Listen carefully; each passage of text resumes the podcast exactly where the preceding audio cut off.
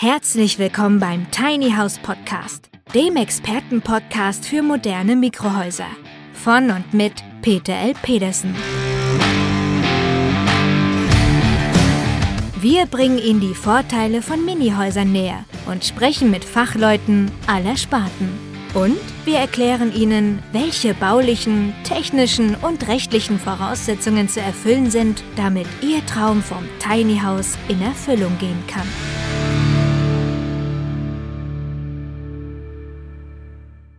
Gestern war Freitag, gab es eine Nachricht bezüglich des Tiny House Projekts. Bei uns ging es lediglich um 100.000 Euro. Ja, und jetzt kam gestern die Nachricht, dass es keine Zusage gibt für diesen Kredit.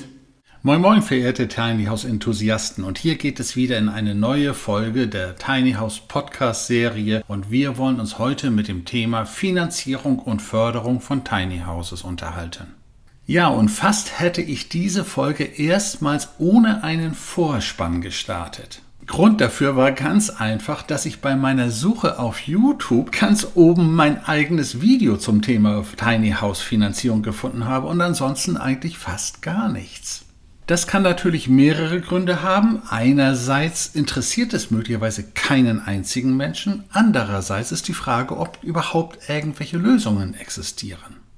Also für das Thema Förderung kann ich das sehr, sehr gut verstehen, weil es bislang ja bis auf die ersten Tiny House KfW 55 Effizienzhäuser fast keine Möglichkeit gab, eine Förderung zu bekommen.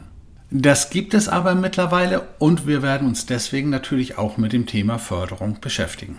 Aber zuvor das fangen wir natürlich erstmal mit dem Thema Finanzierung an, weil das sicherlich das spannende und das voraussetzendere Thema ist.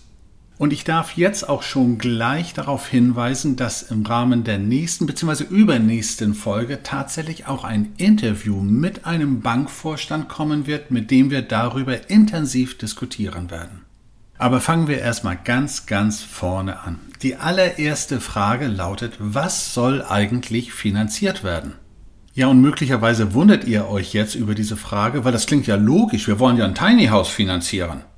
Wie wir aber schon in einer früheren Folge gehört haben, ist Tiny House noch lange nicht Tiny House und deswegen müssen wir vorab klären, was wir genau finanziert haben wollen. Und wir unterscheiden grundsätzlich zwischen einer Mobilie und einer Immobilie.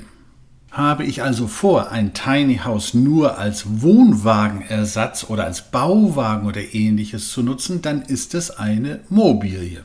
Ja, und wenn ich es als Wohnhaus finanziert haben möchte, dann muss ich natürlich mit meinem Tiny House, also mit meinem winzigen Wohngebäude, auch erst einmal die Grundvoraussetzungen für eine Immobilie erfüllen.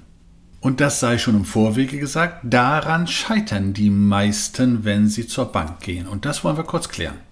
Jetzt geht ihr zu eurer Hausbank und sagt, ich möchte gerne einen Kredit haben, und zwar für mein Tiny House. Prompt kommt logischerweise erst einmal die Frage, was ist denn das, lieber Kreditnehmer? Und ihr werdet sicherlich antworten, das ist ein Haus auf Rädern, gar kein Problem. Ja, und damit seid ihr schon das erste Mal auf eine Fangfrage reingefallen, weil der möchte nämlich nicht wissen, ob es ein Haus auf Rädern ist, sondern entweder ist es eine Immobilie oder ist es eine Mobilie. Dazwischen gibt es für den Banker kredittechnisch nichts. Und ihr werdet sehr schnell aus dem Angebot, das euch der Banker dann unterbreitet, auch erkennen, was er aus eurer Antwort interpretiert hat. Liegen die Kreditzinsen irgendwo bei 2, 3, 4, 5, 6, 7 Prozent, so handelt es sich um einen Mobilienkredit, den ihr möglicherweise als sogenannten Verbraucherkredit kennt. Und wenn die Bank nicht gerade etwas mit Tiny Houses speziell schon zu tun hatte, dann wird sie euch auch nur eine Laufzeit von acht bis zehn Jahren anbieten. Wir halten also dann schon einmal fest, relativ hohe Zinsen und relativ kurze Laufzeit. Das bedingt zwangsläufig eine recht hohe monatliche Belastung für euch, für Zinsen und Tilgung. Ja, und das maximale Volumen, was der Banker euch hier für einen Verbraucherkredit anbieten wird, wird auch begrenzt sein. In der Regel bei 100.000 ungefähr. So, und spätestens, wenn er dann noch nach der Sicherheit fragt, die ihr dafür diesen Kredit hinterlegen sollt, dann werdet ihr wissen, ob es ein Verbraucherkredit war oder nicht. Wenn ihr jetzt sagt, ja, das ist ein Haus auf Rädern oder es halt eine Straßenzulassung, ich kann euch einen Kfz-Brief dafür geben dann stuft der Banker es logischerweise als Fahrzeug ein. Nehmt er jetzt den Kfz-Brief als Sicherheit, habt ihr in der Regel euren Kredit bekommen. Habt ihr kein straßenzugelassenes Tiny House, so werdet ihr sicherlich eine andere Sicherheit bieten müssen. Es kann euch sogar passieren, dass der Banker dann sagt, Augenblick mal, wenn das sogar beweglich ist, dann haben wir Angst davor, dass ihr es einfach mal wegräumt und dass es dann verschwindet. Damit wäre ja keine Sicherheit mehr gegeben. Das ist zwar ein klein wenig unsinnig, weil der Kfz-Brief ja genau die Sicherheit bietet, damit ihr nicht abhauen könnt und das außerhalb der Europäischen Union vertickern könnt. Es zeigt euch aber, dass hier eine ganz deutliche Zurückhaltung des Kreditinstitutes gegenüber dem zu finanzierenden Projekt ist. Wenn ihr diese ganzen Diskussionen umgehen wollt, dann richtet euch bitte an die Kreditinstitute, die sich bereits intensiv mit dem Thema Tiny Houses und Finanzierung beschäftigt haben. Da habt ihr nämlich erstmal den Vorteil, dass ihr nicht automatisch als Peter Lustig Bauwagen, Kommune, Drogenecke und so etwas eingestuft werdet, sondern dass diese Kreditinstitute durchaus schon den Begriff Tiny House richtig buchstabieren können. Ja, und da haben sich im Laufe der letzten Jahre insbesondere zwei Kreditinstitute hervorgetan, die wir hier etwas näher besprechen wollen. Als erstes hätten wir hier die Ethikbank als eingetragene Genossenschaft in Eisenberg, die ganz einfach die Direktbank der Volksbank Eisenberg ist. Ja, und die Ethikbank unterscheidet hier zwischen zwei Tarifen, dem Tiny House Basic und dem Tiny House Plus Kredit. Und der Tiny House Basic Kredit hat eine Laufzeit von maximal sieben Jahren, einen Zinssatz von derzeit knapp unter drei Prozent und läuft bis maximal 50.000 Euro. Bei dieser Finanzierungsform verlangt die Ethikbank übrigens kein besonderes Eigenkapital. Ihr müsst natürlich die Bonität nachweisen können. Schön ist dabei, dass die Ethikbank auf ihrer Website auch gleich einen kleinen Rechner dabei gelegt hat. Ihr findet übrigens alles unter ethikbank.de, dort unter Privatkunden und dann links in der Navigation unter Tiny House Kredite. Und wenn ihr dann 50.000 Euro kreditieren wollt, bei einer Laufzeit von 84 Monaten, also sieben Jahren, kommt beim momentanen Zinssatz von ca. 2,87 Prozent Stand Januar 2022 ungefähr eine monatliche Rate von 657 Euro heraus. Beachtet allerdings bei der Finanzplanung, dass ihr ja auch noch andere Kosten habt. Ihr braucht noch ein Grundstück, ihr braucht noch Strom, Wasser, Abwasser, ihr habt laufende Kosten, also die Gesamtkosten im Monat werden sich definitiv noch deutlich erhöhen. Ja, und ganz ehrlich, bei 50.000 kriegt ihr kein vernünftiges baugenehmigungsfähiges Tiny House am Markt. Alles, was darunter liegt, ist nur halber Kram, eher Wohnwagencharakter. Ja, und dafür hat die Ethikbank den sogenannten Tiny House Plus Kredit. Der läuft ab 50.000 bis maximal 125.000 Euro, sodass ihr hier schon in einer soliden Range seid, wo eben baugenehmigungsfähige Tiny Houses preislich liegen. Und dieser Tarif bietet zwei besondere Kriterien, die wir kurz beleuchten sollten. Einerseits könnt ihr einen geringeren Zinssatz in Anspruch nehmen, wenn ihr ein energieeffizientes Tiny House habt dann kann sich der Zinssatz um bis zu 0,15 Prozent auch senken. Und wesentlich wichtiger dürfte sein, dass sich die Laufzeit auf bis zu 15 Jahre verlängern kann. Das wirkt sich massiv auf die monatliche Rate aus. Bleiben wir einmal bei dem Betrag von 50.000 Euro, so wäre es bei 15 Jahren Laufzeit nur noch eine monatliche Rate von ca. 340 Euro.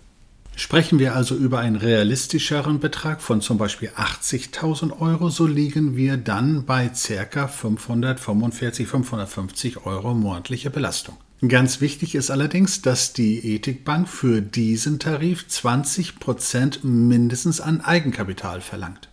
Ein weiteres Kreditinstitut, das sich tatsächlich mit Tiny Houses auskennt, ist die PSD Bank in Hannover.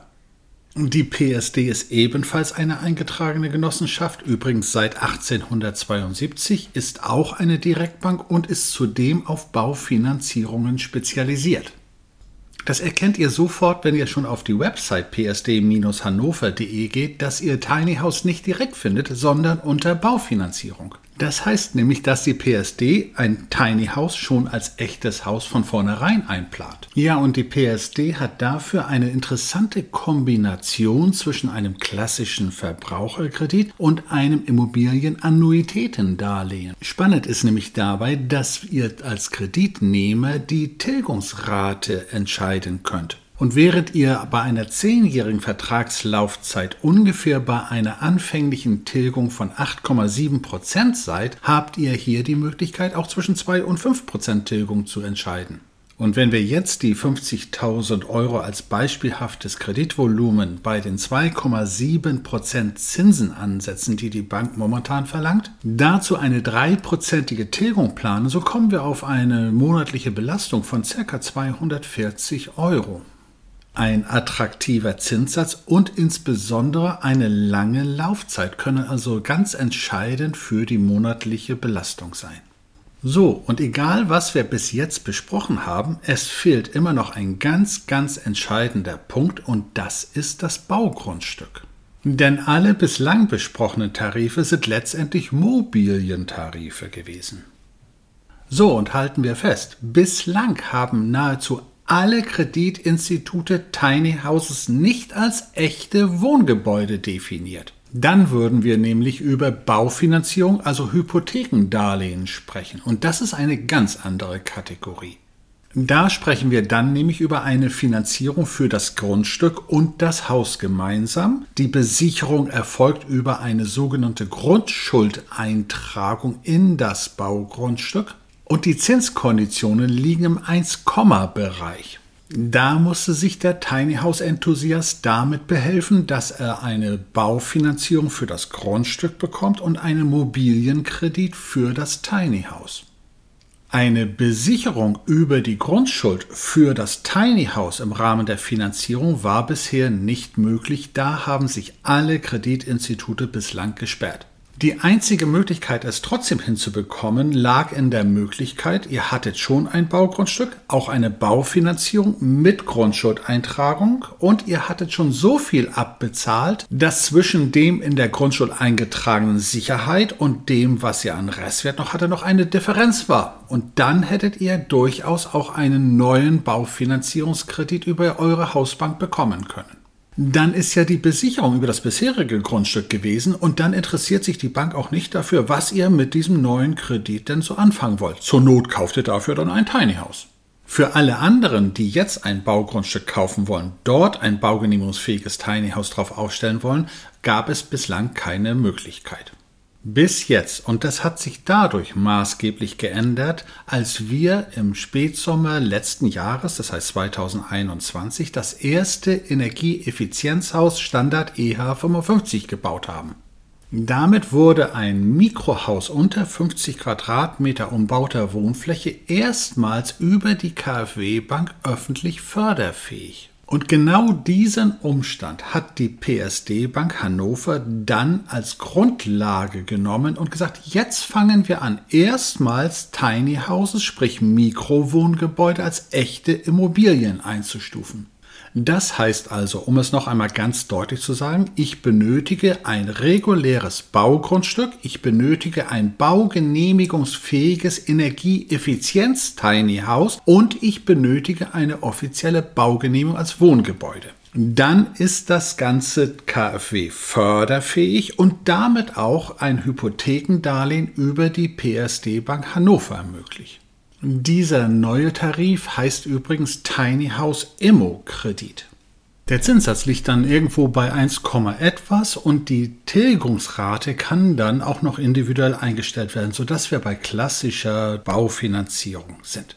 So, und das alles Entscheidende ist dabei, dass jetzt mit Tiny Houses eine Immobiliennormalität eintritt, die es bisher nicht gab. Die Besicherung läuft klassisch über eine Grundschuldeintragung in das Grundbuch und damit hat sich die Normalität eingespielt. Ja, und das ist noch lange nicht das Ende der Fahnenstange. Jetzt kommt ja immer noch das Thema, wo kriege ich mein Baugrundstück her? Ihr denkt bitte an die Folge, die wir darüber schon hier gedreht haben. Und jetzt kommt der nächste Vorteil der PSD Bank zum Tragen, dass es ja eine spezialisierte Baufinanzierungsbank ist. Jetzt hat die PSD Bank nämlich auch noch eine Tochtergesellschaft, die PSD Wohnen, die ein regelrechter Immobilienmakler ist. Die werden jetzt ab 2022 aktiv in die Akquise gehen für Baugrundstücke für Tiny House Interessenten. So, und das sollten wir uns ganz einfach einmal auf der Zunge zergehen lassen. Bislang galt, wenn ich zur Bank gehe und sage, ich möchte ein Tiny House finanzieren, kam der Hinweis, geh mir aus der Sonne, du arme Socke. Jetzt kommt die erste Bank und sagt, du, ich helfe dir auch bei der Besorgung eines Grundstückes. Das muss man sich mal reinziehen. So, und das erste Projekt, das die PSD komplett als Hypothekendarlehen finanziert, ist in Norddeutschland angesiedelt. Genauer gesagt im Biosphärenreservat Elbe, das ist zwischen Niedersachsen und Mecklenburg-Vorpommern in einer kleinen Ortschaft namens Vielang. Dort entstehen in diesem Jahr 22 Baugrundstücke von nur 250 Quadratmetern, wo tatsächlich von vornherein die Baugenehmigungsfähigkeit für Tiny Houses auf den Grundstücken gegeben ist. So, und da haben wir dann tatsächlich alle Puzzleteile zusammen. Baugrundstücke Mini, Haus Mini, Baufinanzierung wie bei jeder anderen Baufinanzierung auch. Und das natürlich dann für Erstwohnsitz, Zweitwohnsitz, Ferienhausnutzung, übrigens gewerblich wie privat. Das heißt also auch für Investoren und Kapitalanleger ist dieses Projekt spannend. Wer darüber mehr erfahren will, schaue bitte auf meine Website rth.sh oben auf Grundstücke und dort Biosphärenreservat Elbe, Vielang, Ortsteil Tews-Woos. Viel Spaß und wir hören und sehen uns sofort. Aber darüber werden wir noch eine weitere Folge im Rahmen dieses Tiny House Podcasts bringen und jetzt könnt ihr euch schon mal überlegen, welchen Banker wir dann jetzt zum Interview einladen werden. Aber wie es regelmäßig so im Leben ist, gibt es nicht nur Vorteile, sondern auch ein paar Pferdefüße. Und ein Pferdefuß ist, dass die PSD Bank keine Selbstständigen finanziert. Das ist auch keine grobe Bosheit, sondern das liegt in den Statuten des Genossenschaftssystems der PSD. Und danach darf sie nur Kredite an Angestellte, Beamte und Arbeiter vergeben. Wer als Selbstständiger eine Finanzierung für ein Tiny House haben will, muss zum Beispiel dann auf die Ethikbank zurückgreifen. Abschließend können wir also zum Thema Finanzierung sagen, dass eine Baufinanzierung in jedem Falle einer Mobilienfinanzierung vorzuziehen ist, weil es ganz andere Möglichkeiten bietet. Für die Bank ist also grundsätzlich die Besicherungsfähigkeit entscheidend.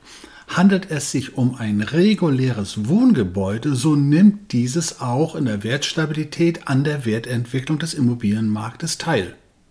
Handelt es sich hingegen um eine Mobilie, so sagt dann die Bank, einerseits ist dann ein Wertverlust einzuplanen, weil das Teil nicht so langlebig ist und deswegen wird auch eine kürzere Laufzeit nur akzeptiert. So, und damit kommen wir zum nächsten Thema, nämlich der Förderfähigkeit. Und so neu dieses Thema ist, so alt kann es in wenigen Tagen auch wieder sein.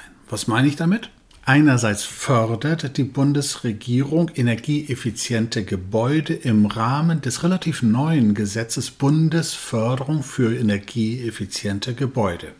Aber ganz ehrlich, so neu ist es nicht. Es ist nur in neue Tücher gefasst worden und die Regierung hat möglicherweise die Chance, nochmal neu zu erzählen, wie toll sie ist. So, und da mittlerweile die ersten KfW 55 oder auch genauer gesagt EH55 Effizienz Tiny Houses auf dem Markt sind, sind sie natürlich grundsätzlich förderfähig.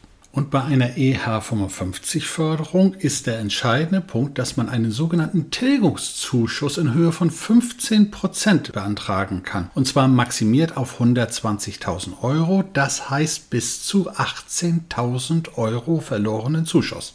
So, und nun wird vielleicht der eine oder andere von euch sagen, ja, aber die KfW-Bank gibt doch auch super, super günstige Kredite.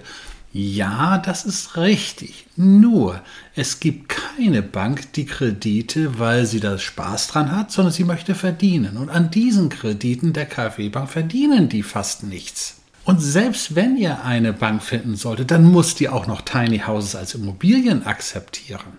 Also, solltet ihr zufälligerweise so eine Bank auch noch finden, gebt mir sofort eine Info und ich verbreite es hier über den Podcast. So, und so schön das Ganze klingen mag, Fünf Tage vor der letzten Bundestagswahl hat die letzte Bundesregierung genau diese Förderung mit Wirkung zum 31. Januar 2022 gestoppt. Also simpel ausgedrückt, alles redet von Umweltschutz und der Staat streicht die Förderung. Das heißt aber, wer jetzt noch einen Förderantrag EH55 haben möchte, sollte sich unbedingt beeilen. Es muss über die finanzierende Bank der Förderantrag bis zum 31. Januar eingereicht sein. Sonst ist diese Fördermöglichkeit gelaufen.